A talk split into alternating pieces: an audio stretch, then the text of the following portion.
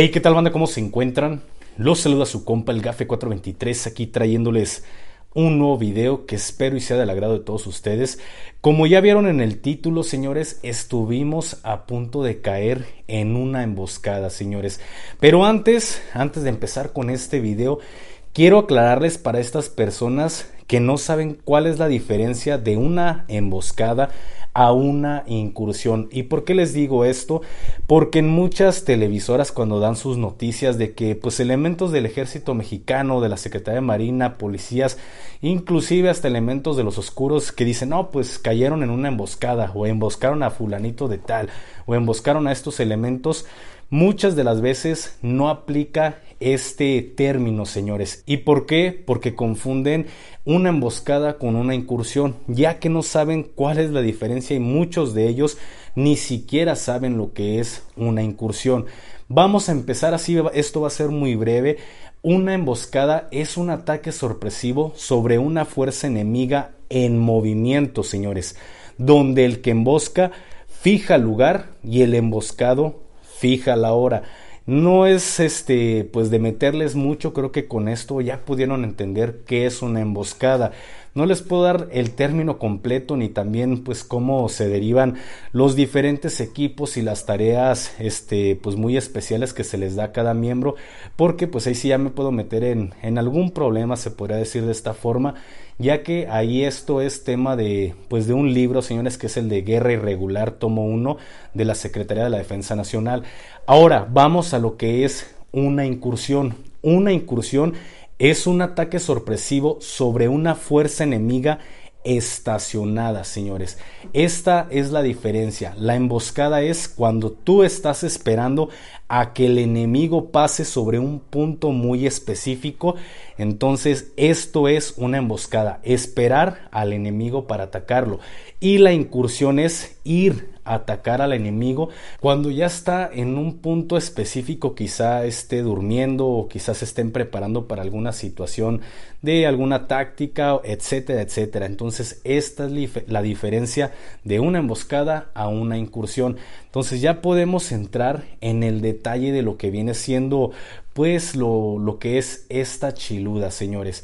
Esta historia pasó una semana después de una historia que estoy por platicarles a ustedes, señores, que muchos ya me lo han estado pidiendo bastante, que fue cuando tuvimos o hicimos la detención de unos elementos de unas fuerzas armadas o que fueron de unas fuerzas armadas extranjeras. Ya no puedo especificar de qué lugar fueron, lo pueden ver en un directo.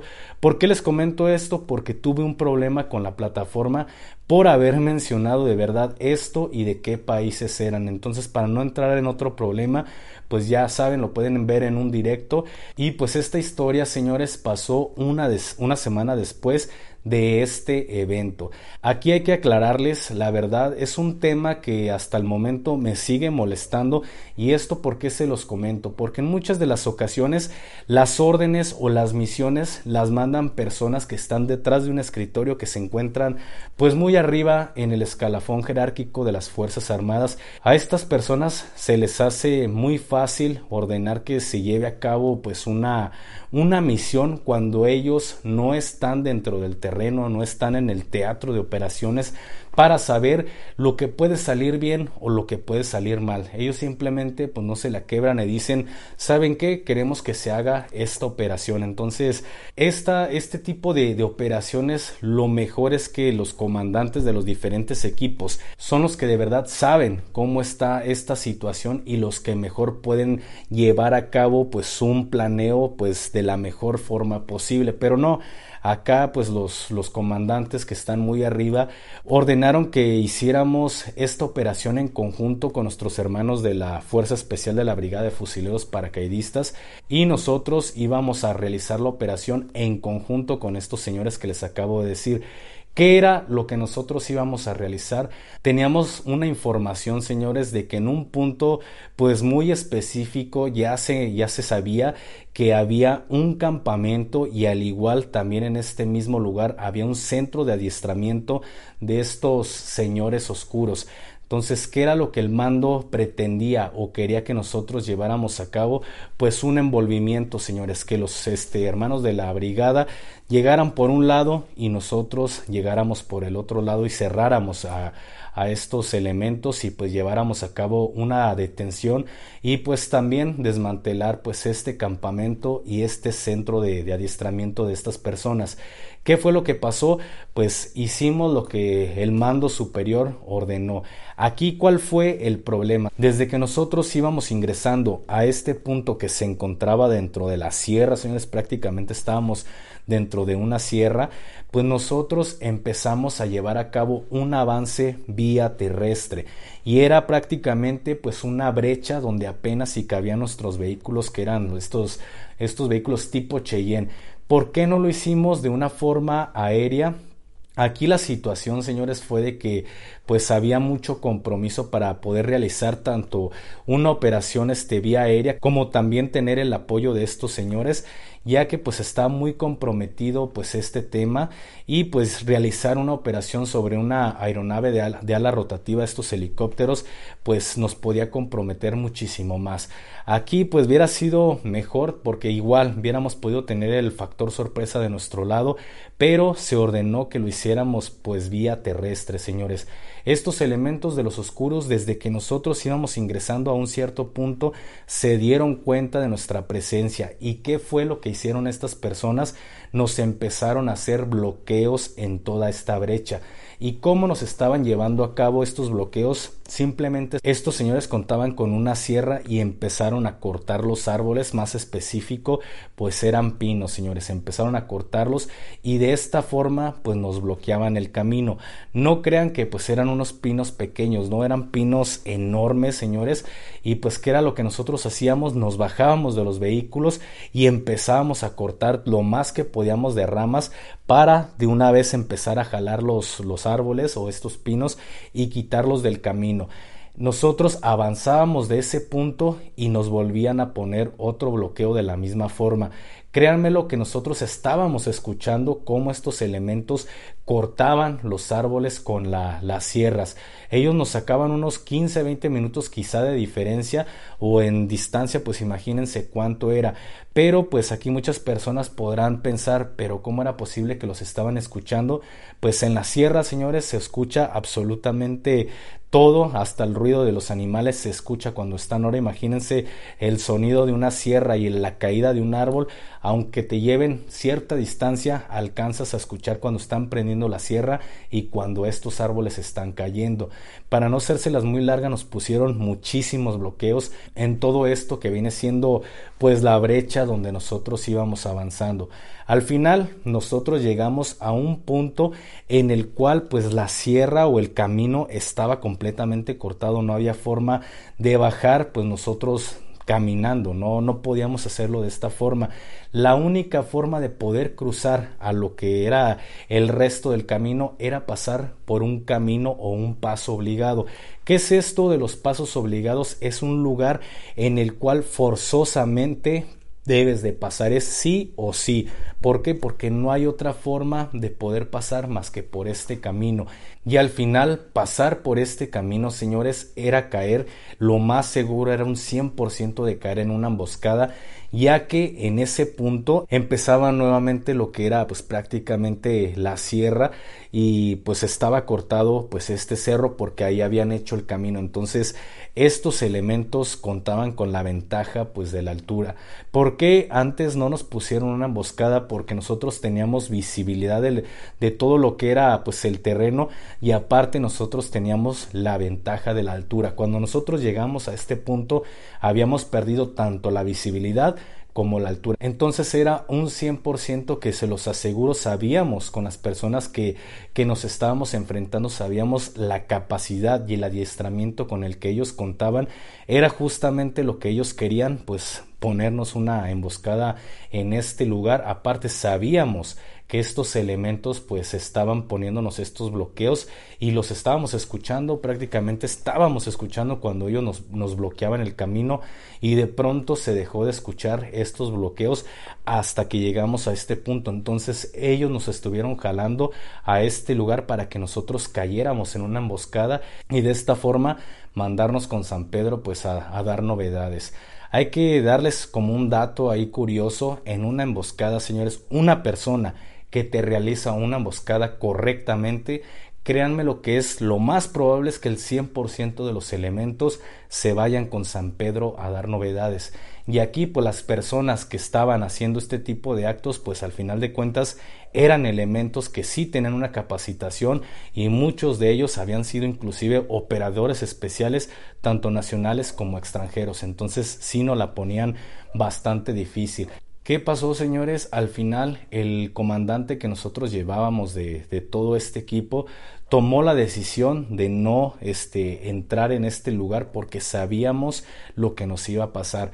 Al final regresamos por donde llegamos y tuvimos que hacer un rodeadero como de unos 40 minutos aproximadamente para llegar al punto que teníamos como destino. Hicimos muchísimo tiempo en rodear y pasó lo mismo exactamente con nuestros hermanos de, ahí de la Fuerza Especial de la Brigada. También a ellos les estuvieron poniendo muchos bloqueos hasta que también tuvieron que rodear para evitar justamente también el caer quizá en una emboscada cuando nosotros llegamos a este punto donde estaba el campamento y donde estaba el centro de adiestramiento de estos elementos, pues ya estas personas ya se habían ido de este lugar. Estos elementos pues al final ya se habían ido de este lugar. Encontramos, todavía alcanzamos a encontrar pues muchísimo material táctico con el que ellos al final de cuentas estaban operando. ¿Por qué? Porque mucho de este equipo sí lograron rescatarlo y lograron evacuarlo de este lugar o sacarlo de este lugar, pero pues también mucho equipo tuvieron que abandonarlo. El hecho de que nos hayan estado poniendo estos bloqueos le dio mucho tiempo a estos elementos de poder sacar lo más que pudieron de este lugar, señores. Al final no hubo detenciones de, alguna, de algunas personas y también pues no encontramos mucho material. Al final de cuentas pues sí fue pues un tanto mala la operación.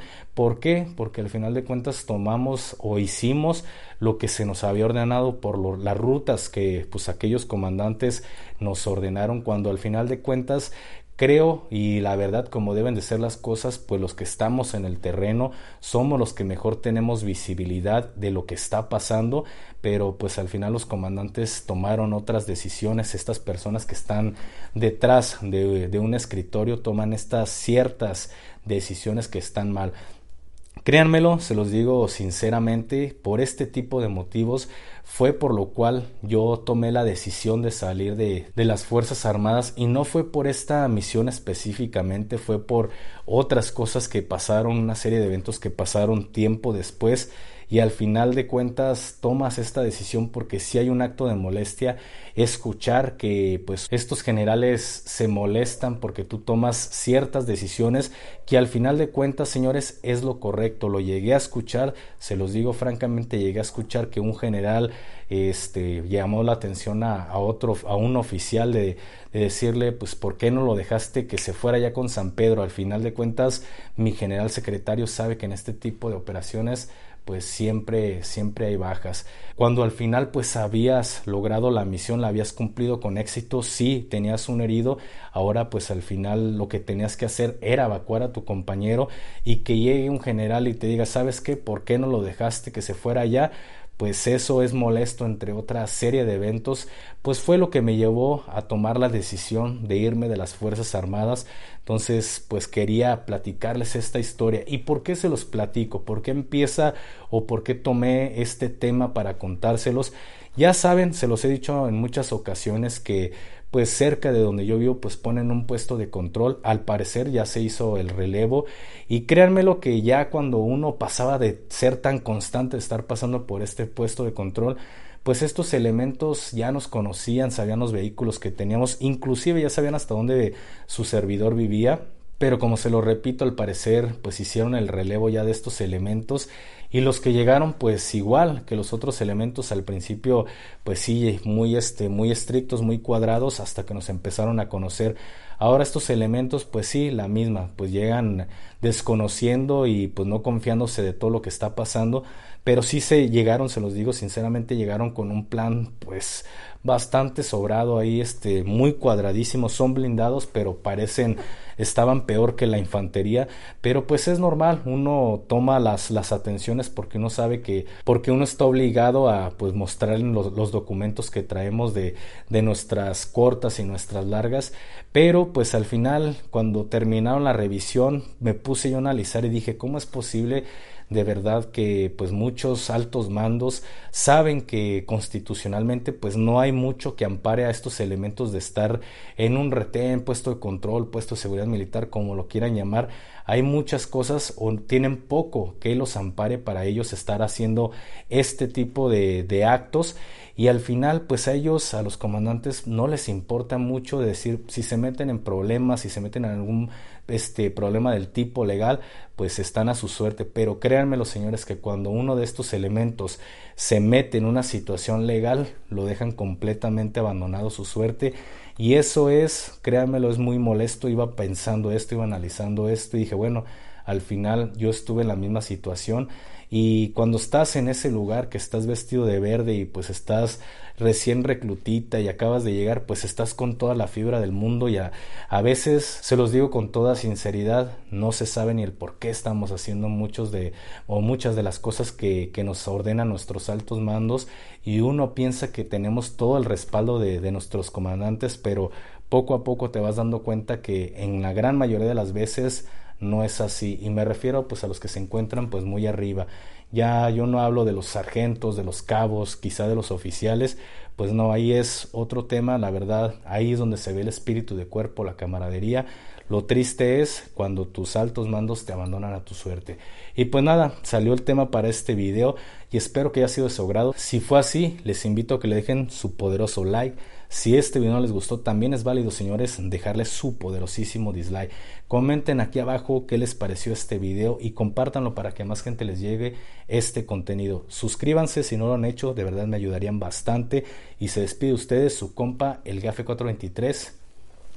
Hasta la próxima.